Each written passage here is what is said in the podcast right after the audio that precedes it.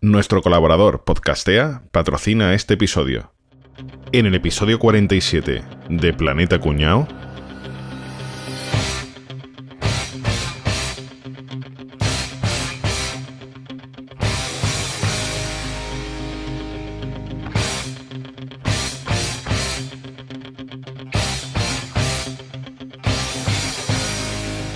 Álvaro como Rocky, si yo puedo cambiar y tú puedes cambiar, todo el mundo puede cambiar.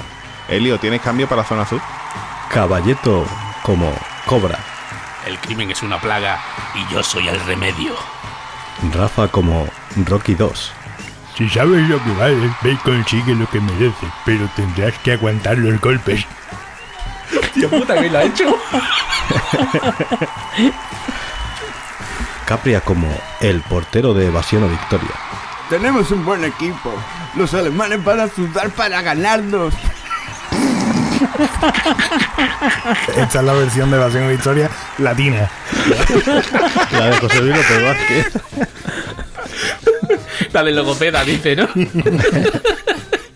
Boza como el potro italiano, Toma, toma, perra. Toma, toma. Dale. Bájate las bragas. Javier como los mercenarios, Te voy a meter por el culo ese puto bigote de Fumanchu, boza.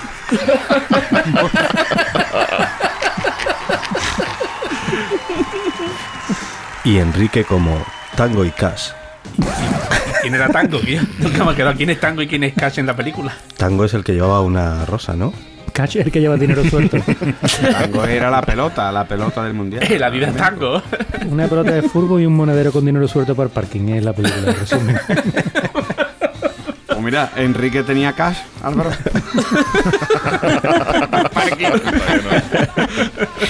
Oye, pero yo siempre he sido mucho de Sayonara Baby. Sí. Está muy bien también. Ah, no, que no es el mismo, ¿no? Hostia, verdad, se me va, coño. Sí, lo de he sido yo, no, no, eso tampoco es, eso es de, eso es de otra cosa. Bueno, ¿qué pasa, señores? ¿Qué tal? Este sí que ha sido el best teatrillo ever, ¿eh? O sea, esto sí Ah, que no, es que no. prácticamente insuperable, ¿no? Una presentación en condiciones. Vamos mejorando episodio a episodio. Sí, sí, hoy sí, hoy sí que sí. Ha llegado una tienda que solo piensa en los podcasters. La tienda del podcasting se llama Podcastea. En nuestra tienda encontrarás material profesional para grabar y editar tu podcast. Tenemos las mejores marcas a los mejores precios. Podcastea es la tienda especializada en podcasting. Visítanos en podcastea.com. En fin, nada, que los 80 en, en lo que a cine se respecta, ¿eh? Qué, qué época, qué maravilla. Vale, cine palomitas. Hay cosas que no se han vuelto a hacer, yo creo. O sea, cuando era en una época en la que los malos eran muy malos, clarísimamente malos sin más, y los buenos eran muy buenos porque sí, ¿verdad? Y ganaban los buenos. siempre, claro, siempre eran los buenos y ya está. Ahora el bueno se muere y te lo resucitan en la siguiente película. Pero- Además, el bueno ganaba y se llevaba a la chica. Eso es. Sí, ve. Toda película de, de acción ochentera que se precie tiene que terminar con el bueno ganando y dándole un morreo a la buenorra de turno y ya está. Así es. Así es. Y, y el malo ruso, porque era ruso siempre, muriéndose también y ya está. El malo ruso, cuando tenía al, al bueno a punto de matarle y decía, y he hecho esto porque esto, y le contaba toda la verdad, toda la verdad, pero el tiro no se lo pegaba, ¿no? ¿Sabes? Siempre era una gana de, Sí, de sí. contar la verdad. Hemos cambiado los rusos por los árabes. ¿eh? Claro. En el tema de malos, ahora son todos los malos son árabes. De la próxima generación de cine, los malos ya van a ser catalanes, claramente. Por supuesto. Claro, como el agua. Así que bueno, pues eh, hemos decidido hoy hablar de uno de los buenos que salían en esta- estas películas, que nos acordamos tanto y por concretar un poquito más y que no se nos vaya mucho de madre la cosa, hoy vamos a hablar de Sylvester Stallone.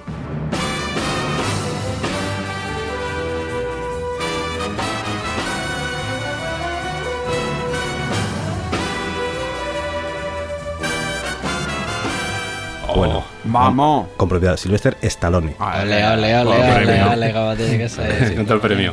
Que si fuera de Sevilla sería Ertalone, ¿verdad? Uno que va pagando con cheques, siempre o algo así. Y sería Silvestre. Sí, ves. Silvestre. Los amigos lo llamábamos Sly. Bueno, lo seguimos llamando. Pues Javi y yo somos colegas de. ¿Así? Ah, sí. Yo, sí, yo, yo estuve en el parto. Yo estuve en el parto. Javi toca la pandereta. Hombre, tú, tú estarías incluso en el momento de. No, ahí no Ya. estuve.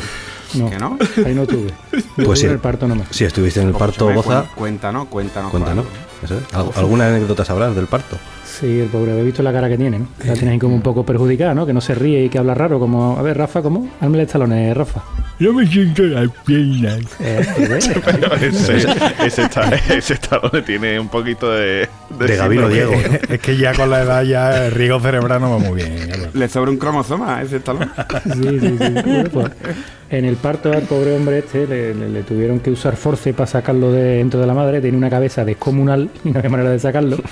Y bueno, le dañaron los músculos faciales y por eso tiene ese rictus en la cara, ¿no? Que parece que siempre está enfadado con la cara así medio torcida. Pues por eso, porque no tiene músculos que no le funcionan. Sí, que se, se ríe para abajo, ¿verdad? Cuando sonríe, en vez de para arriba, es para abajo. Que lo que tiene no es rictus, es ictus.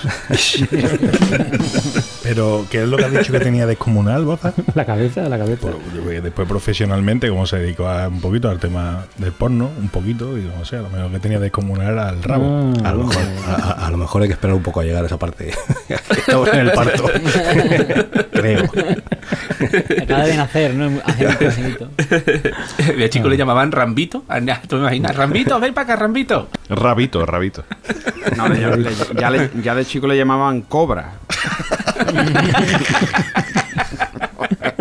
En fin, bueno, pues era hijo de, de un italiano que era peluquero y maquillador. Peluquero y maquillador y es el padre de... mm, ¿Seguro? No, Sí, sí, la sí. madre. No seas machista, Boza. O sea, estas cosas existen. Está- estamos hablando de hace 70 años, hace Ah, sí, 70, claro. años, tío. Sí, nació en el, el año 46. Existían los Entonces- maquilladores heterosexuales, Boza. No, sí, sí. Escúchame, entonces, ¿y el padre de Rocky cosía para la calle? Qué frase más sevillana, ¿eh? Sí, sí.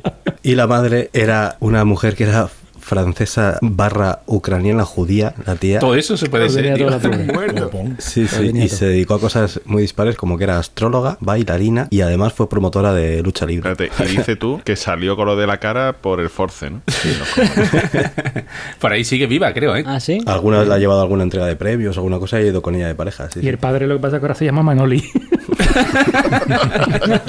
Ahora tiene dos madres, ¿no? Entonces, nada, pues este hombre nació en. ¿dó- ¿Dónde nació Boza? ¿Tú que estuviste en el parto? ¿Dónde dónde nació? Uf, en un hospital. En el Virgen del Carmen de. en, ¿De en New dónde? York. New York. En el, en el Virgen del En Silvestre. el Virgen del Rocío en New York. En 1946, para ser más, más, más concreto. más- En el más 46, no, viejo. ya. exacto. 71 tacos. 71 a día de Y hoy. está petado, Eh, ¿eh? petá, esos plásticos, ese plástico. Bueno, y este hombre pues eh, nació en Nueva York, pero luego se mudaron cuando él era bastante pequeño a, a Washington, donde ya vivió el resto del tiempo que vivió con sus padres, vivió allí, aunque sus padres se divorciaron cuando tenía nueve años y él se fue a vivir con la madre. Claro, porque el padre robaba el bolso a la madre. Pero no para dinero, vamos, para, para salir por ahí. Pintalabios. Angelito lo que le estoy dando al padre. ¿eh? Bueno, al padre, al que estaba casado con la madre. a saber, a saber si... Enrique, y con esta mezcla, el muchacho de chico sería bueno, ¿no? Pues sí, era, era bueno, era cojonudo. Era- al tío lo echaron a los 13 años, ya le habían expulsado del colegio 14 veces. Qué cabrón.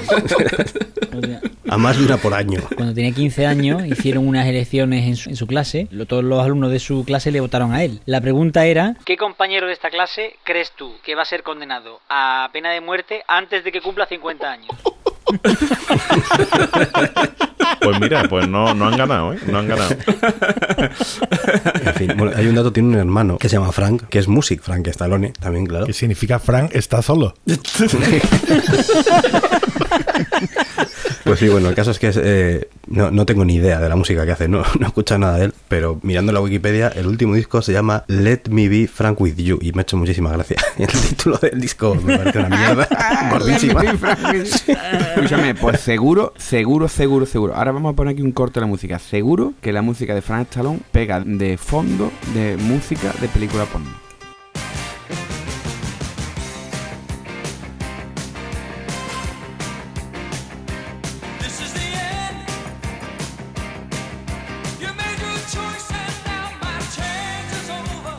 Tiene toda la pinta. la pinta. En fin, este hombre antes de empezar a trabajar de actor y tales, tiene la típica carrera de tío que no tiene un chavo, ¿no? que quiere ser actor y se busca la vida, ¿no? Incluso una mujer suya le, le dejó porque no le salía nada de trabajo. Es en la época esa en la que él hace anuncio del, del día de allí de Estados Unidos. del Lidl. De la teletienda. Una cosa así, ¿no? El caso es que este hombre pues se ha escrito algunos guiones y tal, y como no lograba colocarlos, tuvo que vender a su perro, que es una cosa bastante triste, ¿no? Y lo, lo tuvo que vender por 25 dólares. O sea, no, tampoco que lo vendió. Al primero que le dio algo, ¿no? O sea, sí, Hombre, o sea, que 25 dólares hace unos años, está bien. Pues yo, si tuviera un perro, lo vendería por 25 dólares hoy mismo. que pagaría para que se lo llevaran. Te gustan los perros, ya veo, Sergio. Sí. Esto que no lo escuche tu mujer porque se va a enfadar.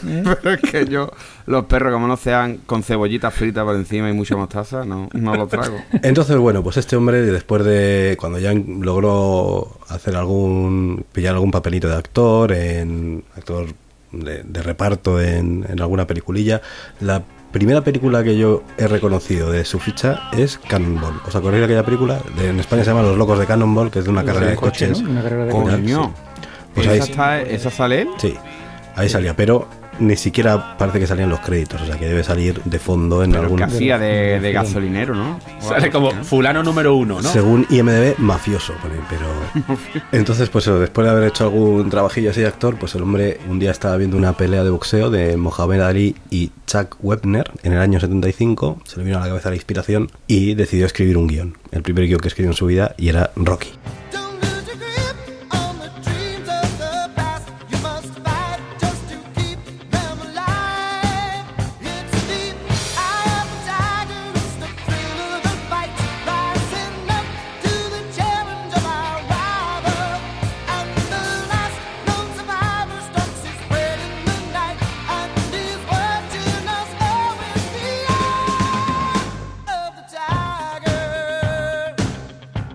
Mucha gente sabe que este hombre también escribía guiones, pero ahí está. ¿Sabéis que este tipo, el Chap Bender, este, denunció a Sylvester Stallone después a los años? Ah, sí. ¿Qué me está contando? Sí, que me está contando. Por inspirarse en su vida, ¿no? De, de- Sí, sí, sí, sí, sí, porque se inspiró en su vida y le prometió o pasta o que lo iba a meter en Rocky 2, que lo iba a meter en hacer un papelito en Rocky 2 y ni le dio pasta y ni le dio Rocky 2 y le pidió 15 millones de dólares. Y le dijo Silvestre, dijo, he vendido a mi perro por 25 dólares y te voy a dar a ti 15 millones.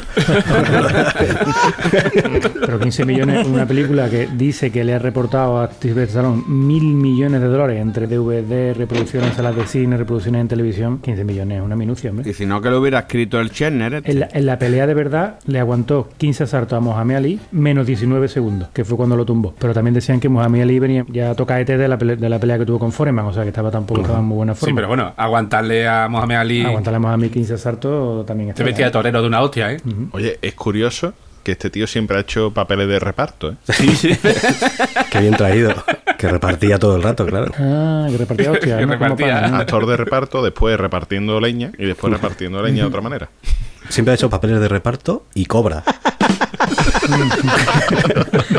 Bueno, pero esto la gente no lo sabe, hombre, contarlo, explicarlo, porque decirlo de cobre el Hizo reparto. un papel donde repartía es, tela. hizo una película porno. Sí, ¿no? Nuestro especialista en porno, Rafa, adelante. Pues nada, este chaval hizo una película porno. Lo que pasa que no es que fuera actor porno. Porque muchas "Ah, es que Stallone era actor porno. No es que fuera actor porno, es que hizo un par de cositas. Una de ellas por pura necesidad, porque es que dormía el tío en una estación de autobuses y le ofrecieron 200 dólares por un papel bastante corto en, en una película que ni siquiera está considerada como porno. Era softcore, era un poquito más allá de erótica, ¿vale? Yo he visto un pedazo del vídeo y no es erótica, es porno porque se berraba. Esa es la diferencia, ya lo sabemos. La hizo, la hizo por no dormir en la estación de autobuses ese día, ya está. Exactamente, por no dormir en la estación. Le dieron 200 euros por, me imagino que lo típico, dos, tres minutillos de trabajo, ¿no? Es lo que... Dos o tres minutillos aguanta nada más, coño. Mucho, mucho músculo y nada más que aguanta dos o tres minutillos. Mucho, mucho rato me parece eso, eh. A mí me lo han contado, ¿eh? Escúchame, es que, es que por lo visto, con lo que tiene el muchacho entre las piernas, más de dos o tres minutos pierde ya la, la conciencia ya. ¿eh? Como lo tengas levantado. Pues tampoco te creas, repito, he visto un pequeño corte de la película y oye, que tampoco tampoco es una cosa para tirar de cohetes. ¿eh? No será la última vez que enseñe el rabo en una película, ¿eh? Salió desnudo en Demolition Man. Demolition Man, ¿no? Demolition Man. Eh, esa película yo creo que es la que más me ha gustado de, de Stallone. Y la que hizo con Sharon Stone también, ¿no? El especialista. Pero no sé si. Ahí se pegó un revolcón con la Sharon Stone impresionante. Que me la han contado, ¿eh? yo no la he Oye, visto. ¿tú sabes la historia, Enrique, de lo de Rocky? Él se llama, se llama Rocky pero tú sabes el apellido de dónde viene, ¿no? Balboa. Porque él en el colegio, cuando veía a los compañeros que iba al servicio, decía, ahí va el boa, ahí va el boa, ahí va el boa, ¿eh? Y ahí se le quedó. y a él se le quedó y dice, esto lo tengo que meter en mi próxima película. Parece, parece legítimo, parece fidedigno. ¿eh? Yo creo que puede ser verdad. ¿eh? Hombre. Yo creo que puede ser verdad. ¿eh? En fin, bueno, pues que este hombre tenía su, su guion ahí recién escrito de Rocky. Estaba convencido que eso lo iba a petar muchísimo, pero no lo lograba colocar.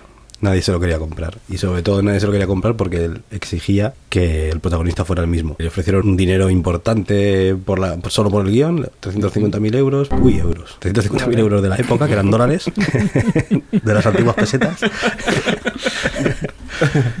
Que ya un dinero, ¿eh, tío? Es mucho Sí, dinero. es un dinero considerable. Se emperró en decir que no, y entonces al final solamente le pagaron 38 mil dólares por el guion, más su sueldo de actor. Que siendo un actor bastante desconocido, pues no creo que fuera demasiado alto. ¿Sabéis si los actores cuando hacen una película se reservan esa parte? Decir, oye, vamos a hacer esta película que en principio parece una puta mierda, pero oye, que si lo peta y eh, aquí genera 5 mil millones de, de dólares, yo me quiero llevar un 1%. ¿Sabéis si esa cláusula suele que, incluirla? depende. los que tienen mucho caché, de hecho, los verás que aparecen como productores ejecutivos Claro. para eso mismo. Claro, depende. Ajá. Por ejemplo, esta, la, la famosa historia de George Lucas, cuando hizo Star Wars, mm, no le pagaron prácticamente nada de sueldo, porque era también un director bastante... no había hecho mucha película antes que esta y tal, pero él tenía tan claro que lo iba a petar con el merchandising que dijo, vale, pues no me pagáis mucho como director, pero me quedo con todos los derechos de todos los muñecos y todos los pósters que se vendan. Y le dijeron, ah, sí, sí, toma, quédate con todo lo que te dé la puta gana. Todo para ti. Todo para ti, hijo, si esto es una mierda. Ostras. Y ahí lo tiene, ¿sabes? Ahí Sí. lo llevas. O sea que...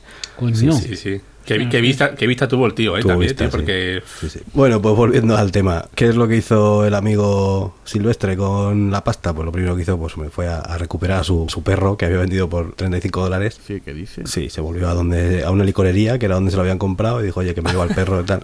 Que ya me lo habéis cuidado. Y dijeron, sí, hombre, sí, sí, Dice, escucha, dame el perro y dos botellas de, de. Y bueno, y le cascaron 15 mil dólares en vez de lo que le había pagado. ¿Cómo? Pero bueno, o sea. La negociación tuvo que ser chula, ¿eh? Oye, eh, que toma, que te devuelvo los 25 dólares. Dice, no, no, ahora no, ahora no. Pues Tú le dices, oye, pues venga, te voy a dar 30, ¿no? No, no, tampoco. Venga, pues te voy a dar... Y yo, pero hasta 15 mil. ¿Cómo fue esa negociación? Yo te voy a decir una cosa. Yo, yo me mango al perro. Es que por 15.000 contratas a un tío que le parte las piernas de la licorería y le quitas al perro. A mí me dice 15.000 pavos, digo, no, toma, te doy yo 30.000, pero que yo no quiero ver al perro. pero que si, que si yo fuera un amante de los perros, eh, digo al perro, A mí no, a mí no, a mí ¿quién no. te quiere a ti? ¿Eh? Y se viene el perro conmigo, gratis, gratis. No, no, el perro es tuyo, pero se viene a vivir conmigo, que me quiere. yo te lo dejo venir a ver cuando quieras. ¿no? Ta, tú puedes venir a Capria, si tú fueras un amante de los perros, te untaba mermelada, ¿no? Y le diría, ven, ven.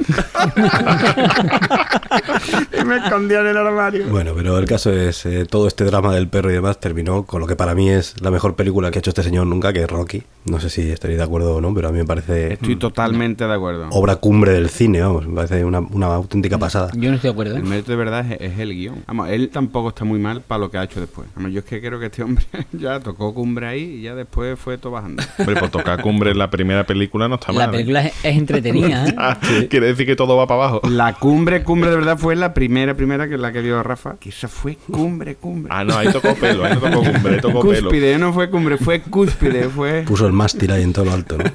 Pues si le veis mérito al, al guion de Rocky, ya sabéis, lo escribió en tres días. Vaya, vaya. Sí, sí. El guion de Rocky se escribió en tres días. Yo que no entiendo una mierda de cine, diría, y siempre lo he dicho, que el guion de Rocky es una puta mierda y muy normal de película de Antena 3 de los sábados por la tarde. ¿Qué quieres que te diga? Uno que no entiende mucho mucho de cine.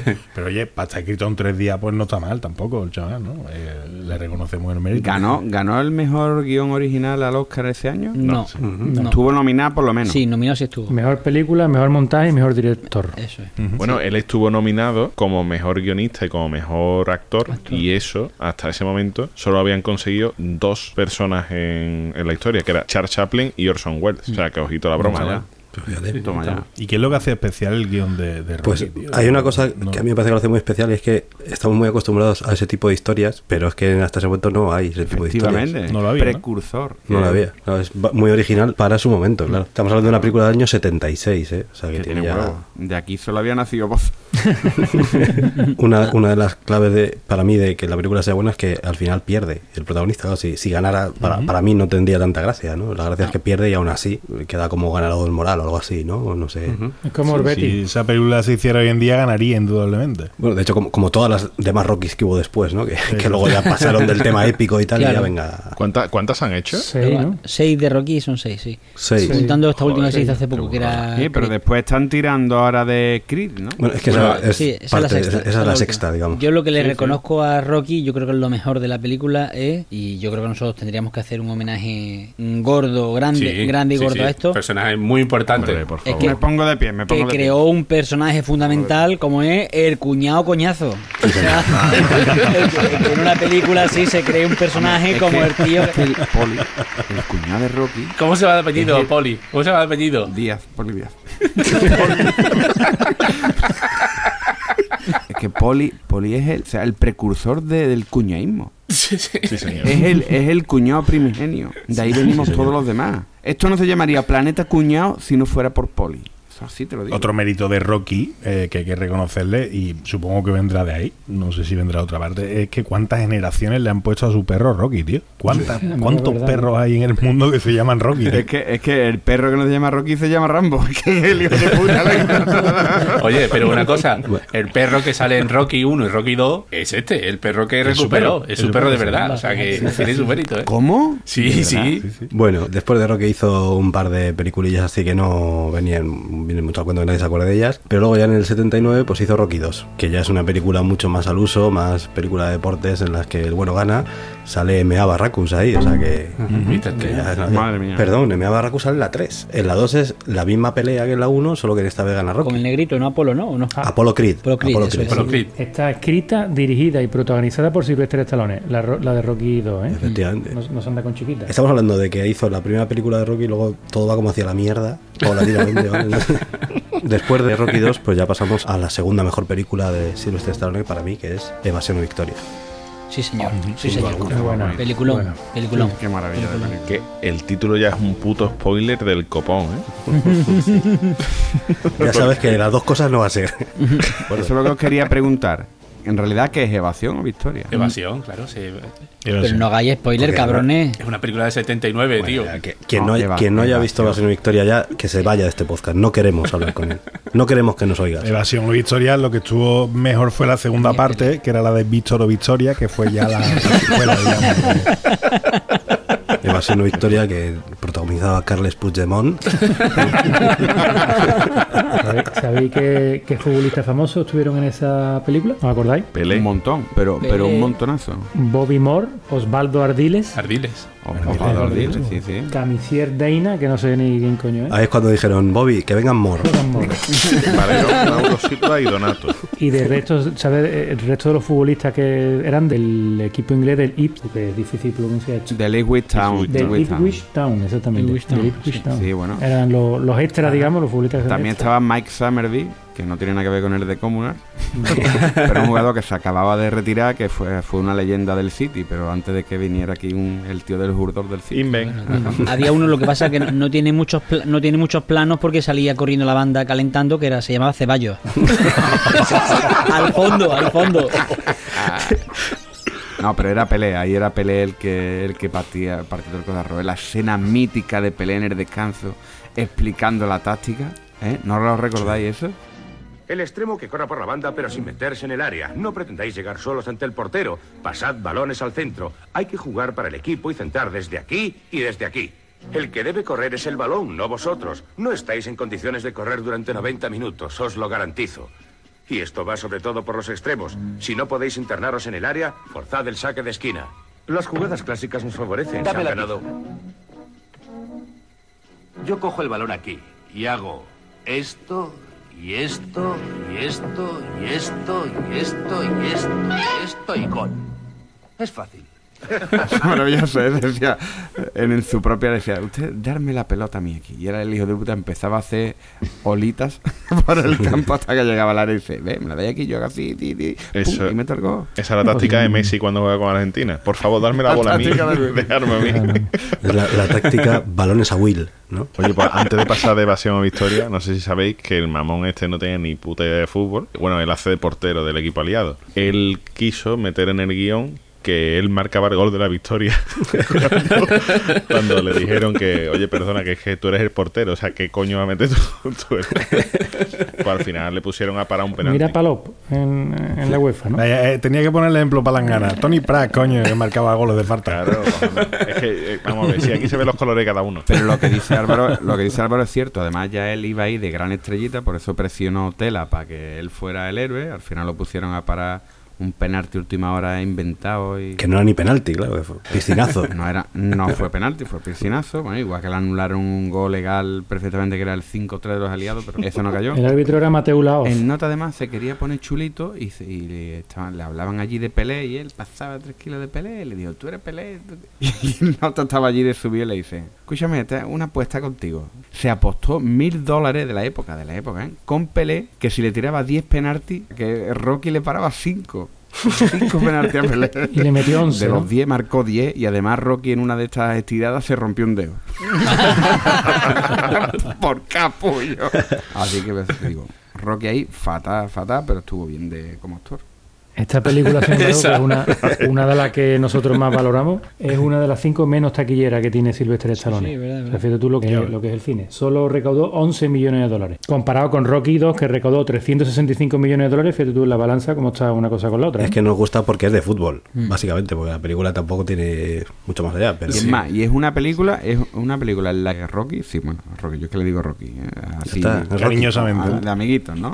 En la que Silvestre, Silvestre, Sly, Sly, para los amigos es Sly. en la que Silvestre está mejorcito. Por eso te digo que en Rocky está sublime, después aquí está medio bien, y ya, ya después ya es para tirar. No, no, no, todavía falta una buena. Después de Evasión y Victoria hizo Rocky 3, que aquí ya sí que estaba MA, ahí con la cresta y tal, ¿no? Esta película ya también es, es totalmente fantasía, o sea, ya... Paranoia, paranoia. Sí, sí, ya además sa- sale Rocky vive, tiene un robot, no sé si os acordáis, que tiene, un- tiene un robot. casa. coño, pero Así porque sí. increíble la relación de- del robot de Rocky con Polly.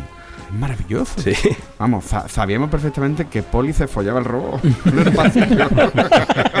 Oye, pues eh, aquí ya pasamos a eso, ya hemos hecho Rocky 3. Rocky 3 es totalmente ochenterismo hecho película. Tíos con calcetines largos, con camiseta de tirantes, choque de tetas con Apollo Creed nada más que se ve, o sea, es todo, todo ya lo que, lo que todos entendemos por Rocky, ¿vale? O sea, aquí ya se acaban las tonterías y patapum para adelante. Pero luego ya, pues en el 82 hizo la que para mí es otra de sus películas buenas, buenas de verdad, que es Acorralado.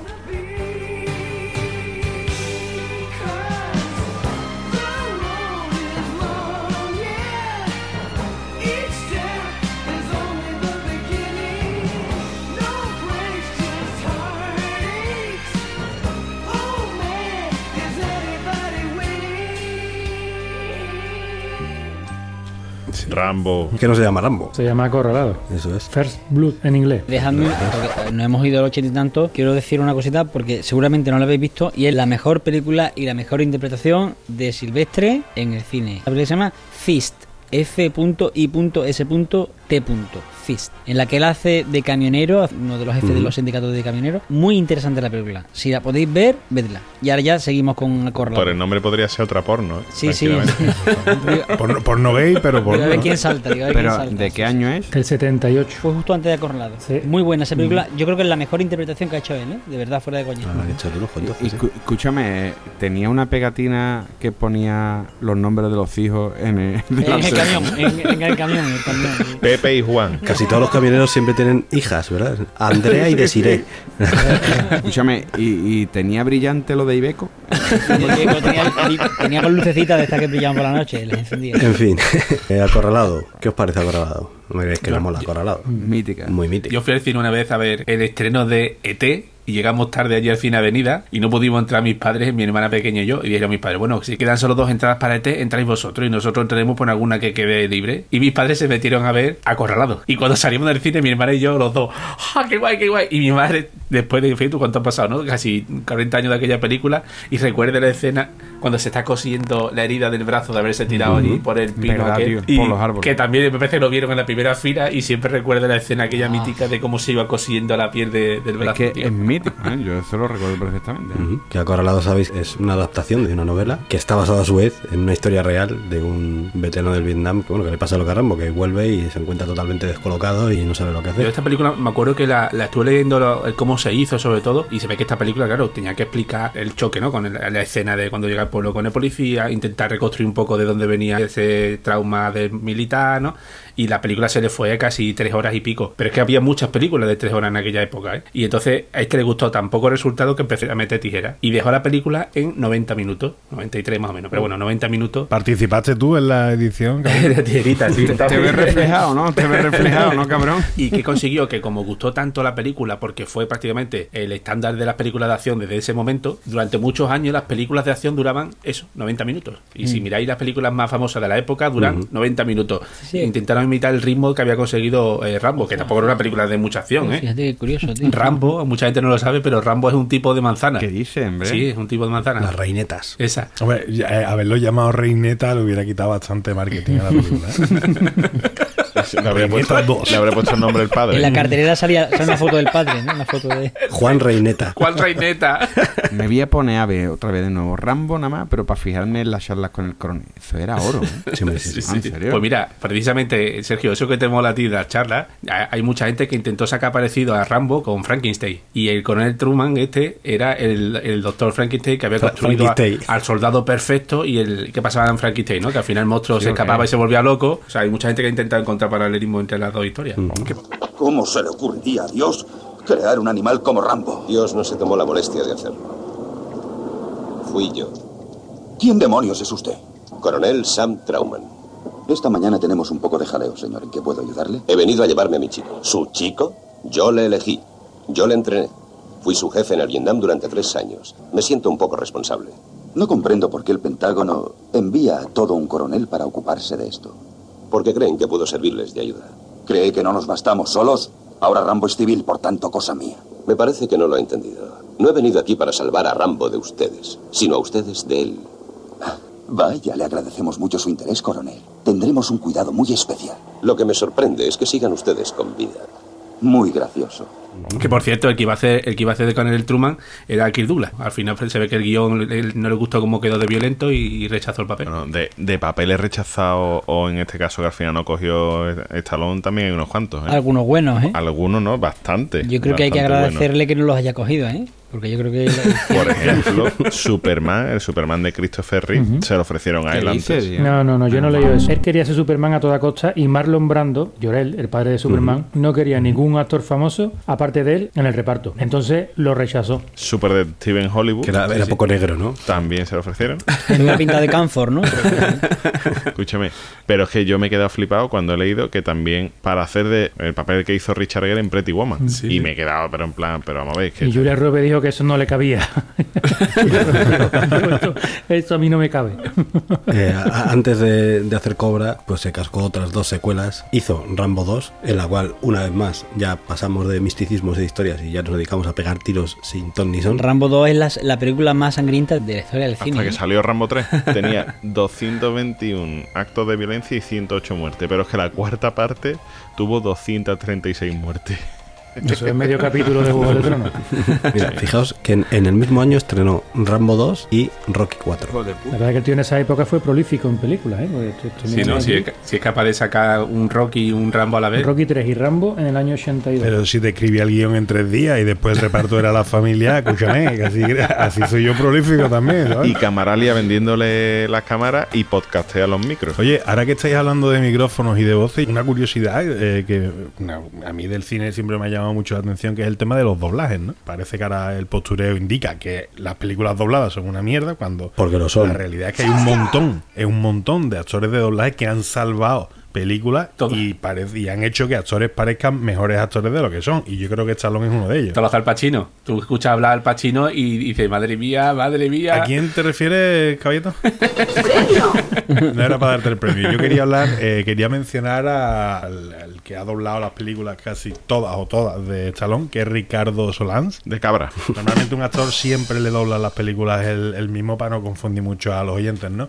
Pues Al Pacino también era doblado por el mismo, por el chico este de Ricardo Solans, que sigue vivo, que es un pedazo de doblador. Aquí vale y todo. que además de este de Al Pacino y de Stallone, es el- la voz oficial de Robert De Niro, Dustin Hoffman, John Hart y Derek Jacobi. Pero el doblador de Silvestre Stallone en España no es Santiago Rialde.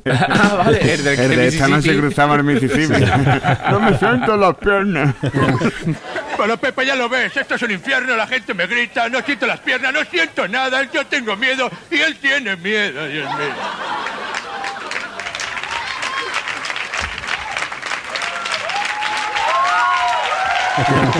Dime la verdad. No, no, no. Y que además creo, creo, esto tendría que documentarlo un poquito mejor, pero creo que en una misma película en la que participan, creo que eran Al Pacino y Sylvester Stallone, el tío los dobla a los dos. Claro. Creo, ¿eh? Claro. Tendría que, que confirmar. Y algunos más por ahí, porque eso también es práctica Aquí me juego ¿eh? la alerta cuñado, pero creo que, que sí, que era con Al Pacino y Sylvester Stallone a la vez.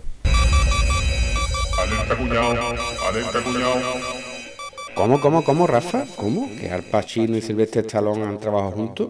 Pues mira, como no fueron una droguería de jóvenes, ¿eh? o poniendo churros, una cosa así, pero haciendo película no. De hecho, si fuera seguidor de Sylvester Stallone en Instagram, lo sabría porque el año pasado subió una foto con el propio Al Pacino diciendo, Al, llevo desde el año 78 detrás tuya para que trabaje conmigo, Guillo, y todavía nos quiere, a ver si de aquí lo conseguimos alguna vez. A lo que se refiere Sylvester Stallone es que en 1978, para su primera película como director, que se llamaba Paradise Alley, no la vio ni su madre, esa película vio nadie, pues él intentó que Al Pacino fuera uno de sus hermanos en esa película, pero el otro le dio larga, pero vamos, con- le dio larga como lleva dándole larga por casi 40 años, o sea, imaginarse lo pesado que tiene que ser Rocky, peor que su cuñado, peor que Poli, ¿eh? Venga, con Dios.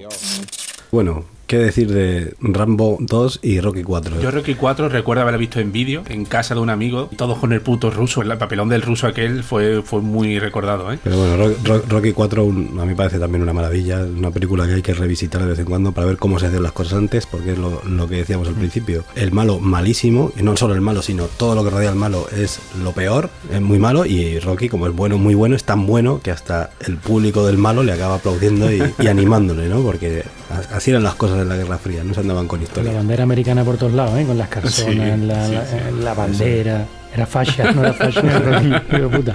Una hoz y un martillo era el mal personificado, ¿no? Sí, Era- Era la CUP. ¿Sabéis cuánto ingresó eh, el Stallone entre Rocky, Rambo 2, Rambo 3 y Rambo 4? Decía una cantidad. Dos mil millones de... ¿Mil millones? mil millones de dólares. exagerado, coño, 200 euros. No, no. 1.500 millones de dólares. A cascoporro. Y es el director, productor, actor, guionista y friegaplato del tema, ¿eh? Hasta el utillero. Que aquí nos reímos del cara doblada de Silvestre Stallone, pero que nota no tiene que tener un pelo de tonto. Está claro que es una época en la que todo lo que tocaba es que lo convertía en oro. O sea, es que era así. Todas esas películas las hizo en cuatro años, creo, del 82 al 86 o del 82 al 85, una cosa así, ¿eh? Pero que nos Todo reímos eso. de puta envidia. O sea, esto ya lo hablamos en el episodio de la envidia. Era un ídolo de, de un, de un par de generaciones mínimo, tío. Sí. Eso Sí. Cuando éramos chavalotes veíamos a Stallone con admiración. Era el Sí, sí. tío duro, el tío guapo. el, tío- El canon de- de- del hombre macho, ¿no? Del hombre macho. De... Era el Rodrigo Rato de la época. Rodrigo Rato también. Todos hemos mirado a Rodrigo Rato en algún momento. y después, No, pero a, tío. Mario, pero a Mario Conde sí. Pero a Mario Conde sí.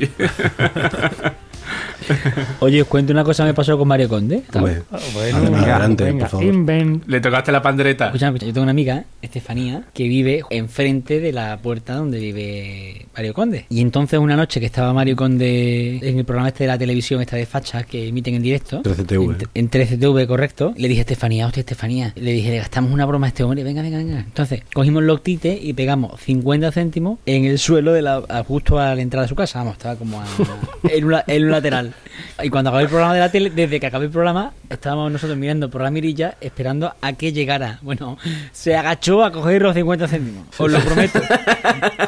Y bueno, pues ya eh, a partir de, de este momento ya de Rocky 4 ya es cuando empieza la montaña rusa empieza a bajar. Hablo de, de calidad de películas, ¿eh? no de vender, porque este tío, repito, todo lo que toca lo convierte en oro, más en aquellos años, pero película que hace, película que, que recauda. Pero ya a partir de este momento, pues hizo la siguiente película mítica que es Cobra, que no sé qué os parecerá, pero Que ese es el mito, el mito erótico de mi mujer, que por enteré que, que ella durante la adolescencia tuvo un cartel de Mario Cobretti en su dormitorio. Sí, Y acabó contigo.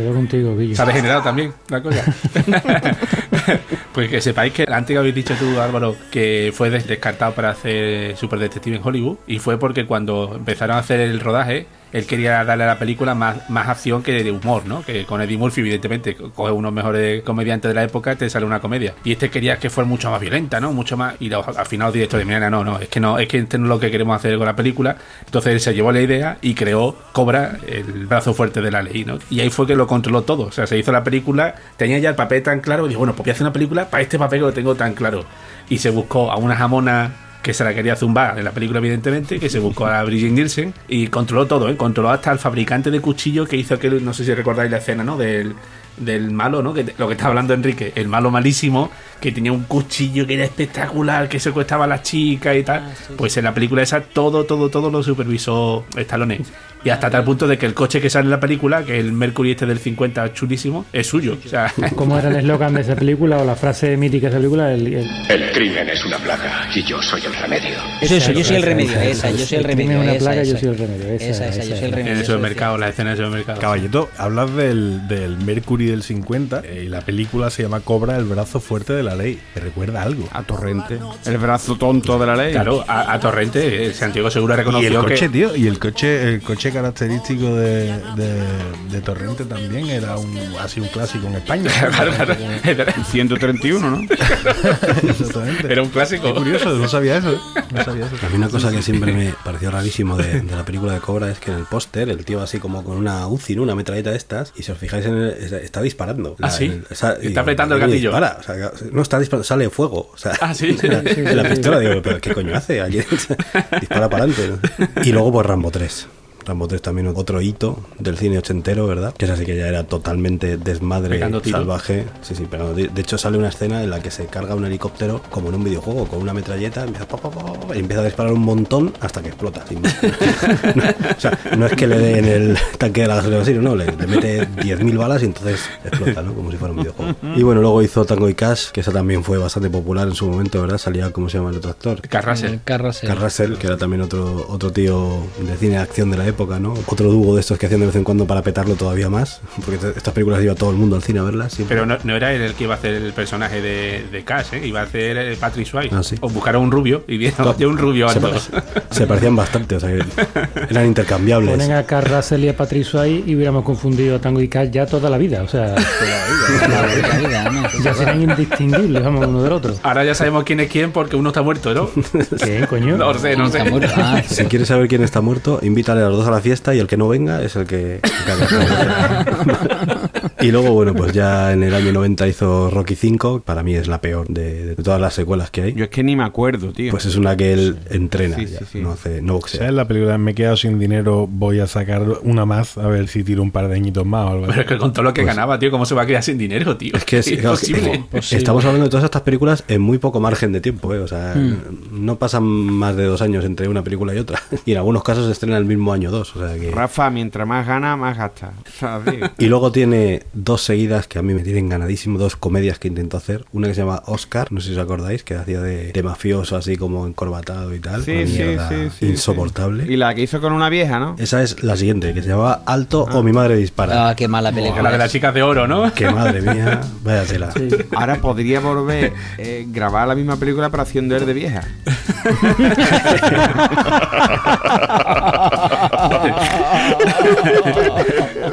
De hecho, esta película de Alto mi madre dispara está clasificada como la peor película que ha hecho Silvestre de Talón. ¿Sí o qué? Hay un ranking de, de las peores películas que ha hecho y esta la de Alto mi madre dispara, que es del año 92. Otra película que hizo el guion para Dolly Parton, nuestra querida Dolly Parton, que se llama Ring Stone y después la que hay nombrado antes del especialista, que es la que sale dándose con la, con la Charo. Cobra y Driven. Esas son las peores películas de segunda crítica de Stallone. Eso era lo de los premios Razzie. ¿no? Prácticamente podían poner los premios de Stallone, porque este tío le han dado un montón de, de premios. 30, 30 nominaciones. 30 nominaciones y 10 premios, pero hay que decir en su favor que uno de los premios de los Razzie, esto es el, el que digamos que te quita de eso, ¿no? Si después consigues hacer un buen papel y lo petas un poco y te haces rico y demás, te dan un premio Razzie como diciendo, este ya no pertenece al club de los peores actores ni de ya ha pasado a la categoría de profesionales, ¿no? Entonces lo, lo sacaron de ahí. Le dieron ese Rafa, pero también le dieron otro que era el premio al peor actor del siglo. Pero es que el tío recibió una nominación cada año desde el 85 hasta el 97. Todos los putos años. 12 años seguidos recibiendo nominación. Ya sería una broma, ¿no? Estaban ensayando. Yo habría ido alguna vez, tío. Mola un montón. En los de, de vez en cuando van los ganadores a recogerlo y es que a mí eso me parece lo mejor del mundo. Cuando un actor va a recoger su premio, entra en la broma y ya está, ¿no? O sea, me parece lo Claro, sé que tiene que ser así, ¿no? En fin, bueno, y luego después de, de esta incursión en la comedia, aquí el amigo hizo una película que no está todo mal, que es Demolition Man. Que Demolition Man es curioso porque hay unos cómics que se llaman Wet Dread y cuando salió Demolition Man era prácticamente lo mismo, era muy similar. Y de hecho parecía como una adaptación así un poco de, de soslayo, pero es que luego hizo Wet Dread también. Esta hizo la adaptación de verdad. Tenía el vestuario preparado ya, ¿no? Sí, que por cierto, Es muy mala porque el personaje en los cómics siempre lleva un casco, no se lo quita nunca. Y aquí a los 30 segundos de salir Stallone ya le quitan el casco porque, claro, es Stallone y hay que lucirlo, ¿no? Hay que la cara, claro. Sí, podía haber ido yo, claro. La historia era como que se, un policía, ¿no? Y un tío muy malo que lo congelaban, ¿no? Y lo despertaban al cabo de un montón de tiempo, que había una paz social, ¿no? Y no había conflicto, no había violencia. Y claro, el, al que despertaban, que era el Wesley Snipes, era más malo que. Y era el choque cultural con las cosas del futuro. Y cuando iba al váter, le enseñaron que para limpiarse había tres conchas marinas. Y durante toda la película estaban con la broma de para qué servían las tres conchas marinas. Y, Stallone, eso me, acuerdo, me hacía mucha gracia. No sabía usar las tres conchas aquellas, pero si decías una palabrota, de la pared salía como un fax y salía un papel que era como una sanción. Entonces se ponía delante del, fax y empezaba. Que te folle un pez, cabrito, rompehuevos, gilipollas, jodido por culo. Créditos por repetida violación del Estatuto de Moralidad Verbal. Ya no necesito las conchas. Ahora mismo vuelvo. Para limpiarse el culo. Pero ¿aclararon en algún sitio cómo coño se utilizaban las conchas o qué? Lo contó él lo- y decían que la idea era que había tres porque cogías dos como si fueran palillos chinos para sacar el mojón y el otro Ajá. para limpiarte. Por eso había tres. Tiene sentido, tiene sentido. Esta película, la de Demolition Man, en Cuba y la titularon Rambo el Destructor. Esta iba a lo que iba, ¿sabes? ¿Quién sale? Rambo, pues ese Rambo el Destructor. Y de protagonista ponía Rocky. Lo por Rocky. Rocky. ¿Sabéis que Stallone ha denunciado a la productora de Demolition Man? Ahora después de tantos años. Porque dice que contablemente ha hecho trampa, porque él tenía un contrato en el que dependiendo de lo que recaudara la película, así ingresaba él. Y él dice que la película ha recaudado 125 millones de dólares y le corresponde un 15%, y la productora solo le ha pagado, hace poco, ¿eh? hace un año y pico, dos años, dos millones y pico de euros. Amigo. Y está ahí en litigio con la productora, o sea, este tío no perdona una peseta ni a nadie. ¿eh? Vaya disgusto el lopera este. este Bueno, ya pues después de, de estas películas que hemos comentado ahora, pues ha hecho alguna cosa más, pero ya poco destacable, salvo que ha hecho más secuelas de Rocky. La sexta parte de Rocky, que era Rocky Balboa, la cual él volvía a boxear, bastante mala. Y ahora pues ha hecho hace poco Creed, que es como la séptima parte, pero ya con otro boxeador y La tal. han puesto muy bien de Creed, ¿eh? De hecho, Sí, la- no visto, las críticas pero- tan buenas han hecho que vayan a hacer una segunda parte de Creed. No la quería ni ver. El Radley este de la redención se lo dieron por Creed. Ujú, verla. Hizo una película también con Antonio Banderas, tío. Más mala que sus muelas todas, pero con Antonio Banderas. Asesinos, ¿no? No, hombre, los mercenarios. Asesino, No, asesino. antes de Los Mercenarios hizo John Rambo, que es la cuarta parte de Rambo, y que también es muy mala, muy mala. Estamos hablando de que es del año 2008, o sea que pasaron un montón de años desde que hizo Rambo 3 y luego hizo esta parte que no... Pero eso fue igual, pero porque se puso en forma para hacer la de Rocky, Rocky Balboa, y bueno, ya que estoy otra vez fibrado, Pues voy a hago, hacer ¿no? otra de Rambo, ¿no? Pues ya grabamos una simple así. Pues sí. Bueno, pues al hilo de eso, para hacer evasión victoria para que fuera más creíble su papel de portero, porque claro, él, él estaba petadísimo de boxeador. Perdió 18 kilos para hacer la película. ¿eh? Sergio, si no parece portero de discoteca, ¿sabes? Con todo lo cacha No, que no, estaba el pero, tío. pero, coño, verá que nota, igual Sí, te digo sí. que no valía como portero, eso también tiene su mérito. ¿no? Ojo que es casi lo que, lo que perdió también para recuperar al perro. y bueno, y así lo último reseñable que ha hecho para mí este hombre, una parte que sale en Guardianes de la Galaxia 2. Ahí tiene papel futuro, ¿eh? En Guardianes de Galaxia sí. 3, ¿eh? Ahí, ahí le han dado el punto, ¿eh? Ahí va a seguir, sí. Él es productor, ¿eh? No solo actor, ¿eh? ¿De Guardianes? Sí, sí, sí, sí. Lleva chiqui chiqui. Pues es ver- y creo que también es productor de Los Mercenarios, que ha hecho la maniobra definitiva que es coger a todos los héroes de acción de los últimos 30 años y meterlos a piñón en una película juntos y a correr. So- Solo falta Jackie Chan, ¿no? Y a Bruce Willis que se la ha cargado de la tercera parte ya Bruce Willis no aparece, porque están peleados. Dice que Ah. es un vago y que un no sé qué. Pero vamos, que ha metido, sobre todo, esta película, pues sale también Schwarzenegger, que en los 80 pues había mucha pelea entre ellos, ¿no? Parecía que eran íntimos enemigos, ¿verdad? Sí, cada uno sacaba la película de acción del momento y lo petaban y aquí pues ya salen No, pero ellos personalmente sí eran amigos, ¿no? De hecho, montaron el Sí, Planet Hollywood sí, sí. aquel en- al principio Sí, de los 90, algo así, ¿no? Digamos que entre ellos tenían un poquito de kayfabe de esto, ¿no? De pa- que parecía que se llevaban claro, mal, sí, pero sí, sí. En la tercera película se cargó a Bruce Willis y metió a Harrison Ford. se le tenía que haber metido en la cuarta, ¿no? Eso, Harrison Ford. En la- Hablando de, la rivalidad con Schwarzenegger, hay una película que, que han hecho juntos también, entre medias de estas de los mercenarios, porque los mercenarios Schwarzenegger sale poco, si no me equivoco. Tiene un papel pequeñito y tal. Una que se llama Plan de Escape, no sé si la habéis visto. Pues Es una mierda, pero muy, muy seria, ¿vale? La trama la tengo que contar, porque es que no tiene ni pies ni cabeza. Hay una prisión mundial donde meten a todo lo peorcito del, del planeta, a todos los peores delincuentes, los meten en una prisión. Como los pajaritos. Eso es. tiene- dice, vamos a meter a todos juntos, ¿no? Para que puedan ahí organizarse bien. Una prisión de altísima seguridad de mitad del mar. Y entonces contratan a Stallone, que es un pollo que es especialista en fugarse de prisiones para encontrar los fallos, ¿no? O sea, que se acaba escapando con todos, con todos los malos. ¿sabes? Que no tienen ni pies ni cabeza.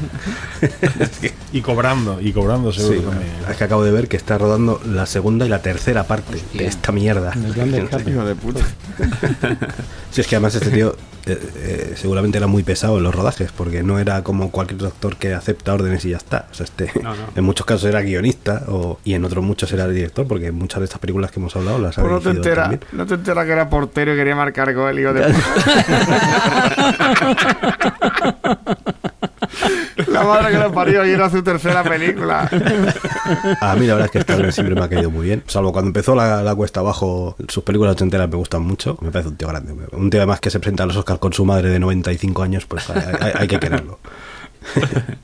bueno, vamos a por los tweets. Capria, ¿Qué pasa, hombre? imagino que esta vez sí que no habrás podido encontrar tweets porque esto es como muy antiguo, Stallone ya. Otra gente no creo yo que... Olvídate porque he tenido hasta que recortar. Ay, qué maravilla. Te ha pasado como las películas de Stallone, ¿no? Has tenido que quitar metraje, ¿no? Vamos a sacar tweets, tweets 2, tweets 3 y tweets Balboa. Así- así vamos allá. Venga, empezamos con el primero de arroba on the. Hombre, cómo no. Dice Rambo Rambo.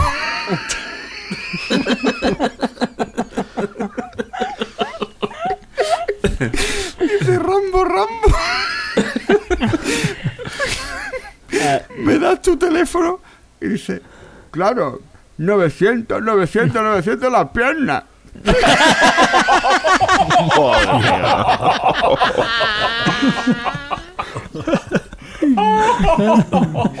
Venga, vamos. El siguiente de arroba Javier Altair. Estalón listo para el rodaje de la nueva de los mercenarios, con Schwarzenegger, Steven Seagal, Chuck Norris y José Manuel Soto.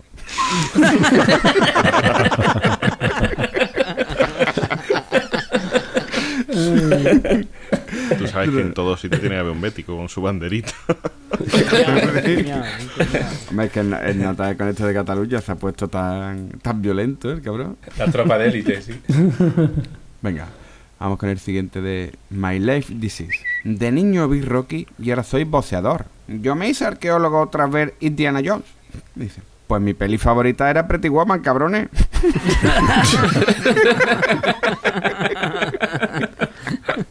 Venga, arroba muy empanado. Quitarte el esparadrapo de la analítica sintiéndote como estalón en acorralado. Anda que no. Venga, este, este es otra vez de donde va yo. Dice, Rambo y Maritrini intentando darse un beso en la boca. No lo pillo, tío. No lo pillo. Maritini también tenía la boca así. Ah, que tenía la boca ahí como. La quijada, la Todos quijada. eran como para como pa encajarlo, ¿eh? Venga, el siguiente de arroba Ladinsky. Dice, me iba a ver una de Rocky esta noche para ver a alguien pasándolo mal y sufriendo. Pero no recordaba que hoy jugaba al Betis. Buen combo. Arroba John McEnroe. Dice, la cara de Stallone cuando sonríe es como ver crecer a una magdalena en el horno. Lo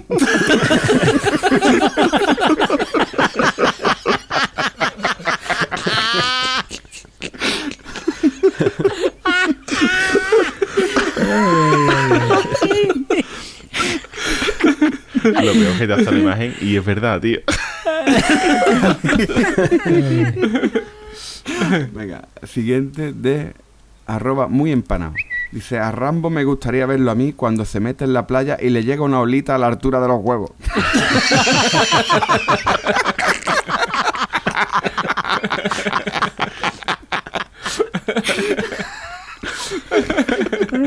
Venga, el siguiente de arroba Tito Hit. Dice, estoy preparado para comer cosas que harían vomitar a una cabra. ¿Eres Rambo? Dice, no, pero mi señora está cocinando brócoli para almorzar.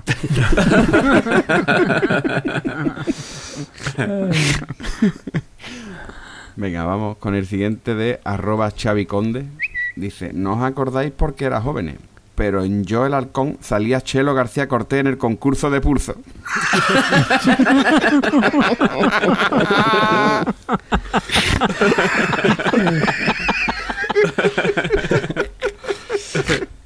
Ay, y vamos con el último de, de Klausman. Dice, Rambo, tienes una nueva misión. Estoy retirado, coronel. Dice, habrá chino, mucho, en pijama, con sandalia. ¿Cómo me conoce, Truán?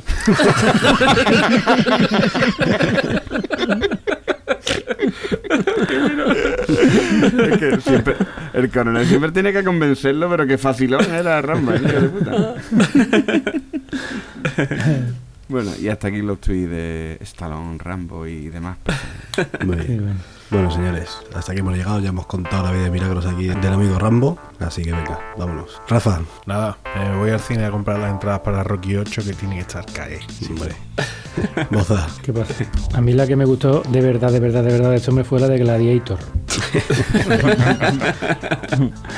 Un espectáculo de película. Siempre has sido tú mucho de películas de gladiadores. ¿eh? Sí, me ha encantado siempre el tema Gladiator. Caballeto. Mira, pues yo he hecho un cálculo que he leído que entre todas las películas que ha protagonizado eh, Stallone han recaudado 5.900 millones de dólares. Pero eso para que lo entendáis, eso son 393.000 perros de Stallone. Qué. Perro arriba, perro abajo. Eso hay meses que Boza no lo gana, ¿eh? Julio y agosto son los más flojos. sí. Bueno, Álvaro. Yo me voy levantando que no me siento las piernas, Charlie. No me, me voy levantando ya, tengo el culo carpeta, señores. Javier. Yo voy a prepararme para este fin de semana un maratón de películas de Stallone. Voy a empezar de la primera hasta la última. Bueno, la primera no me la voy a saltar, voy a empezar de la segunda hasta la última. Y Capria. Sylvester Stallone, ¿eh? Actor, guionista y el mejor inventor de nombre de perro de la historia, ¿eh? Qué maravilla de tío. Ya sabéis el, el chiste que había en los 80, ¿no? El que por qué iba Rocky con alpargatas. Porque es silvestre hasta los talones.